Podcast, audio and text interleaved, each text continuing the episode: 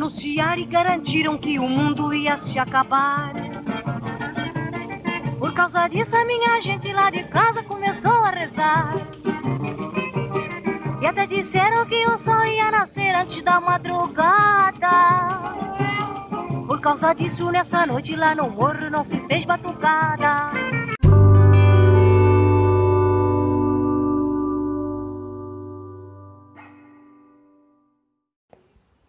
Oi, gente, boa noite.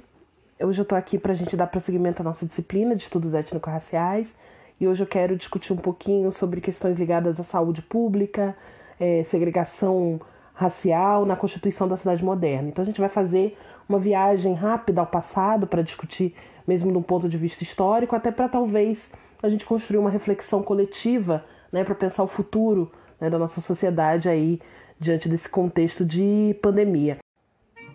O nome desse samba é E o Mundo Não Se Acabou, que foi gravado pela Carmen Miranda em 38 e foi composto pelo Assis Valente, que era um sambista negro, nascido na Bahia e que vai depois para o Rio de Janeiro e que fez muito sucesso.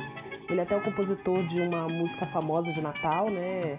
Eu pensei que todo mundo fosse filho de Papai Noel compôs Cai Balão, que a gente achava que era domínio público, mas tem um compositor. Ele nasceu em 19 de maio de 1911, olha a coincidência. Então acho que é uma, é uma boa lembrança nesse momento. E a, a letra do samba, basicamente, né, é uma pessoa que comenta que no morro estava todo mundo com medo, que estava com medo do mundo acabar, né? E as pessoas começam, a pessoa começa a fazer um monte de loucura, né? Começa a, a, a perdoar as pessoas, começa a conversar com as pessoas, né? A, a reatar as amizades, a, a fazer coisas que não devia e depois o mundo efetivamente ele não acaba. A música, ela lembra, lembrava do carnaval de 1919, né, que ocorreu após a pandemia da gripe espanhola, né, que matou milhares de pessoas, milhões de pessoas pelo mundo, né, e teve um efeito muito grave, né, no Brasil, especialmente no Rio de Janeiro, e foi um dos carnavais também, né, da, da história, um dos mais intensos, animados, né, de muita liberalidade dos costumes, né, justamente para as pessoas extravasarem, né, e comemorarem o fato delas estarem vivas também, né. E aí é uma coisa também que a gente pode pensar, né, futuramente também, como é que a gente vai ressignificar nossas experiências de sociabilidade, né? Não estou falando só de pegação, né, mas estou falando como é que a gente vai lidar, né, com, com a vida pública, a vida coletiva depois, né, que essa pandemia acabar, né? Porque como disse o Drauzio Varela, né, toda pandemia ela acaba.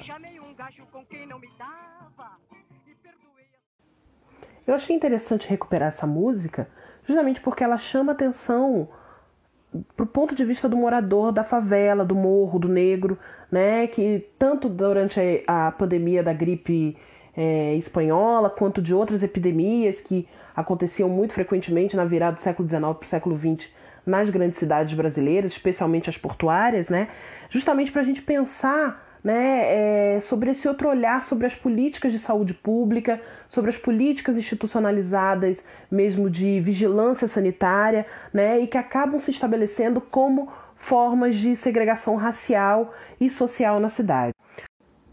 Os projetos de renovação urbana do século do final do século XIX para virado para o começo do século XX, num contexto pós-abolição, foram responsáveis pela expulsão cíclica da população pobre negra das áreas centrais da cidade, né? Então, os cortiços, moradores de ruas, áreas de casas pobres de trabalhadores, né, vilas foram removidos compulsoriamente e tiveram e essas pessoas tiveram que buscar alternativa de moradia, seja nos morros próximos às áreas centrais, sejam nas periferias, nos subúrbios, onde havia ainda uma espécie, alguma forma de disponibilidade de transporte. Quando eu falo expulsão, né, eu não falo só num sentido de ah, aumentou o aluguel, valorizou o terreno, mas uma expulsão concreta mesmo, né? Tinham, tinha a polícia, né, a mão do Estado agindo ali, destruindo casas, destruindo cortiços, né, é, destruindo morros, enfim, para que essas pessoas fossem obrigadas, né, materialmente, né, a desocuparem essas zonas centrais. Assim, a gente vê a formação de uma cidade mais moderna, mais eficiente para as elites e para as classes médias urbanas. Enquanto isso, se formava uma cidade invisível nos morros, nos subúrbios, nas periferias, onde essas melhorias urbanas não chegavam. Nesse processo de segregação, esses sujeitos foram excluídos das possibilidades, dos benefícios dessa nova vida urbana, né? do acesso à infraestrutura, acesso a serviços, educação, moradia de qualidade e especialmente saúde. E aí quando eu falo na importância do acesso à saúde em si, quanto um serviço básico, né, enfim, claro, é óbvio, é bom a gente ter, né, uma boa saúde para a gente viver mais tempo e viver bem, né? Mas dentro da modernidade humana, né, isso é como se fosse um capital a mais para você poder ter, né, se inserir, né, dentro dessa urbanização, dentro dessa modernização, industrialização do mundo capitalista, do mundo produtivo e organizado. Então, saúde vira um capital, né? E a medicina, ela passa a olhar não somente para a saúde do indivíduo, mas para a saúde da sociedade também. Quem não tem saúde deve ser excluído, porque ele não se integra nesse mundo né, moderno, enfim. E aí a gente começa a ver um processo mesmo de que a vida urbana ela passa a ser marcada pela ordem, pela higiene e pela salubridade. Né, e, e, tem uma associação direta nesse processo né, com moralidade, com criminalidade, né, até mesmo com uma noção de desajustado e marginal. Então daí que o sujo, né, ele se torna sinônimo de doente, sinônimo de desajustado, de criminoso, né, e justamente essas pessoas, né, deveriam ser excluídas. Claro, a saúde pública, antes disso, já era é, uma preocupação, uma prioridade efetiva do governo brasileiro. Não só como forma de tornar as cidades melhores, né, e melhorar a vida dos cidadãos, enfim, o bem-estar, mas como uma forma de proteger a economia. Né?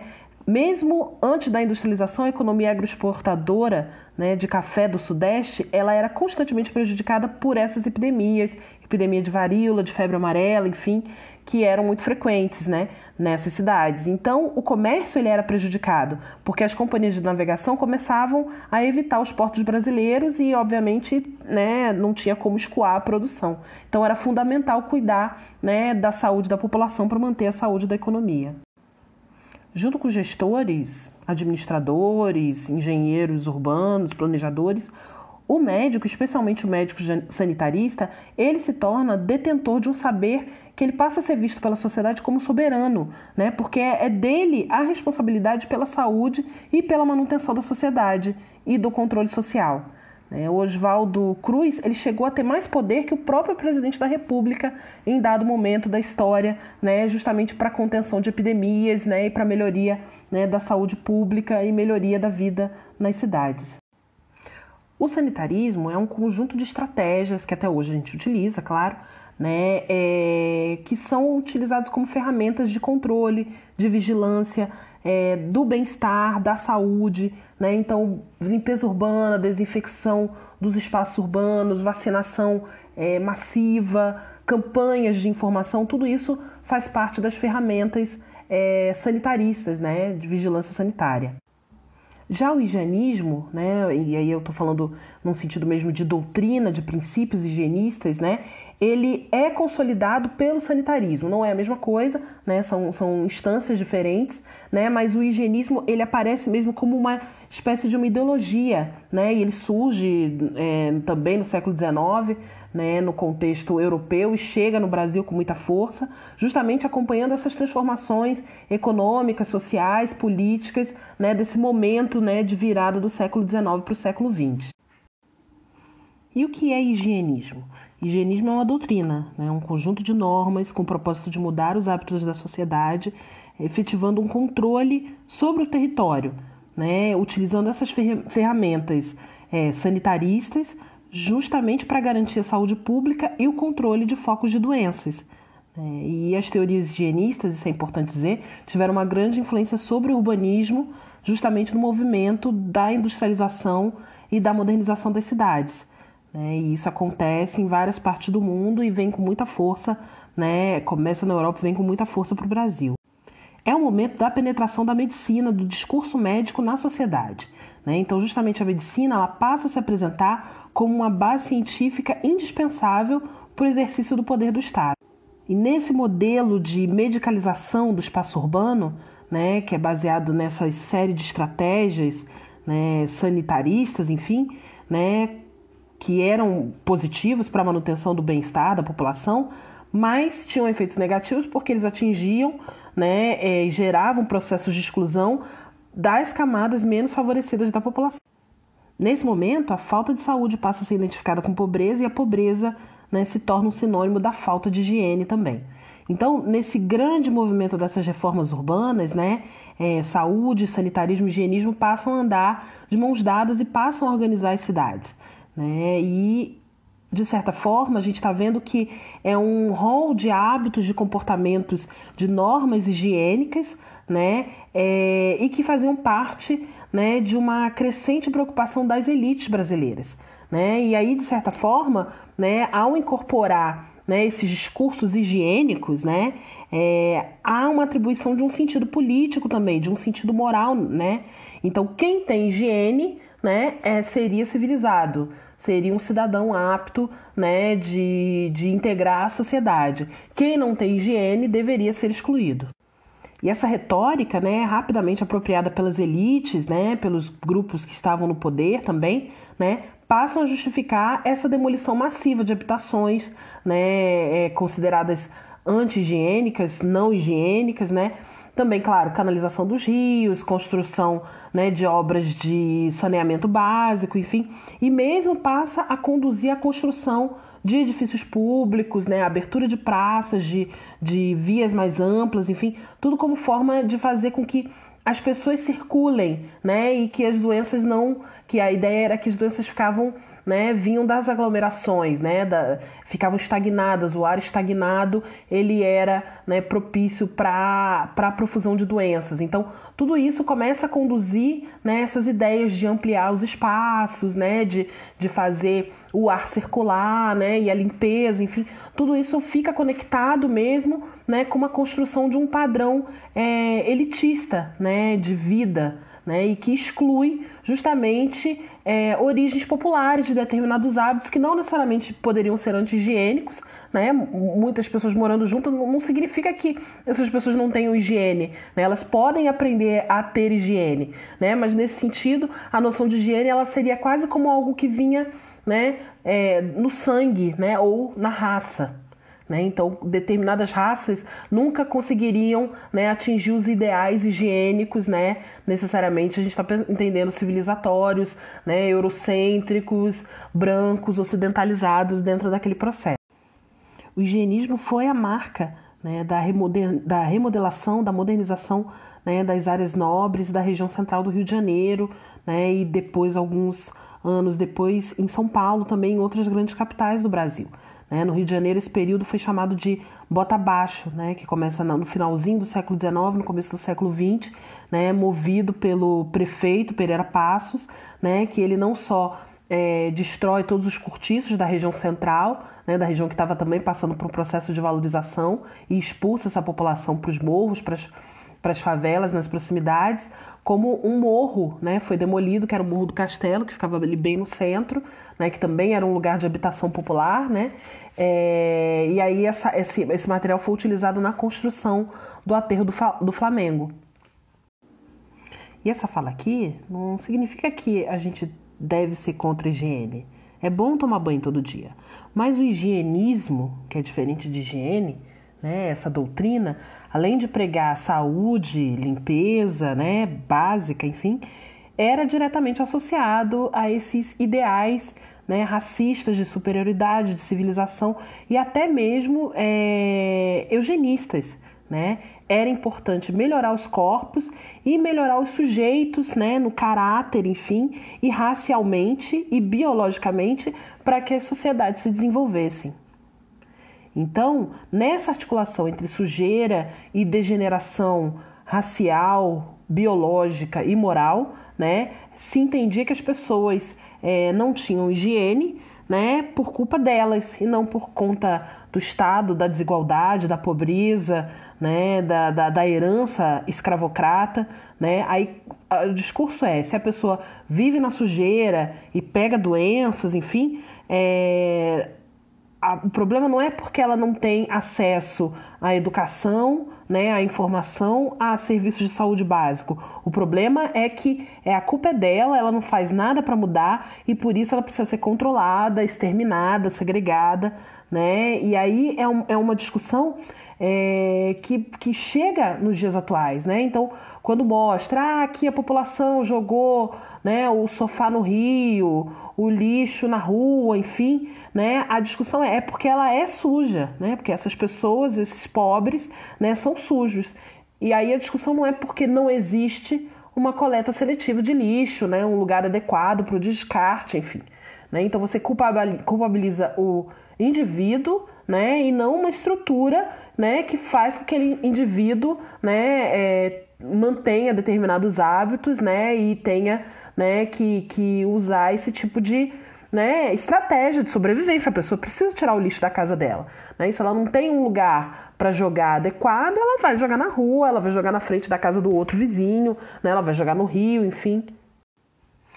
E para os reformadores sociais higienistas, não se tratava apenas de limpar a cidade e evacuar os dejetos. Né? O projeto incluía a evacuação dos desocupados e com eles do mau cheiro, da infecção social, justificando essa expulsão né, e controle desses mais pobres.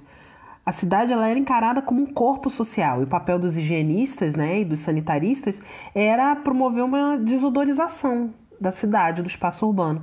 Né? E os pobres e os pretos eram vistos como micróbios, causadores e difusores de doenças. Né? E a doença também ela, ela é vista como né, não só um fator da medicina, um fator biológico, né, mas um fator social. A higiene pública, assim, ela é fundada como uma ideologia, uma disciplina de intervenção e controle né, que é apropriada pelo espaço e depois né, pelo próprio mercado.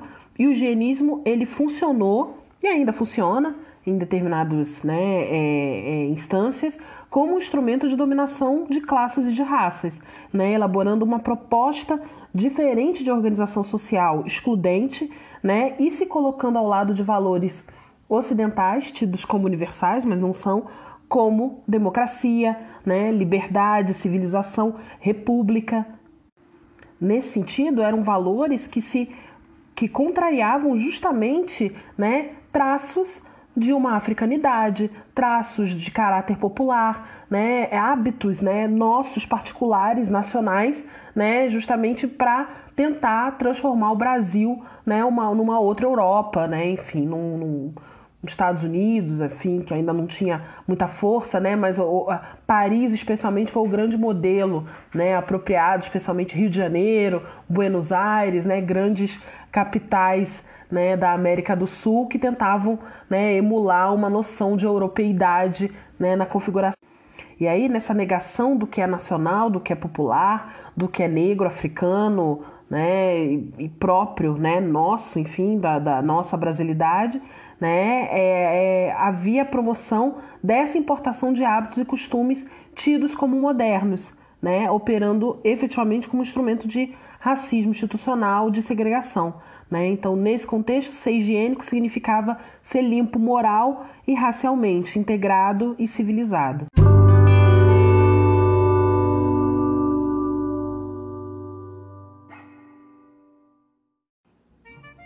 Então, concluindo, nesse processo de modernização urbana e higienista, houve sim uma tentativa de destruir violentamente todo um modo de vida e uma cultura popular negra, ainda que justificado pelo bem da saúde pública.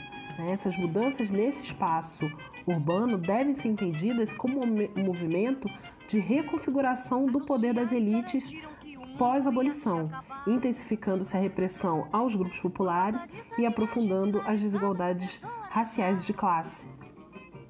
Então, eu agradeço muito é, a audição de vocês. Vamos ficando por aqui. Muito obrigada, gente. Tchau. Acreditei nessa conversa mole, pensei que o mundo ia se acabar. E fui tratando de me despedir, e sem demora fui tratando de aproveitar. Beijei na boca de quem não devia, peguei na mão de quem não conhecia. Dancei um samba em traje de maiô, e todo mundo não se acabou.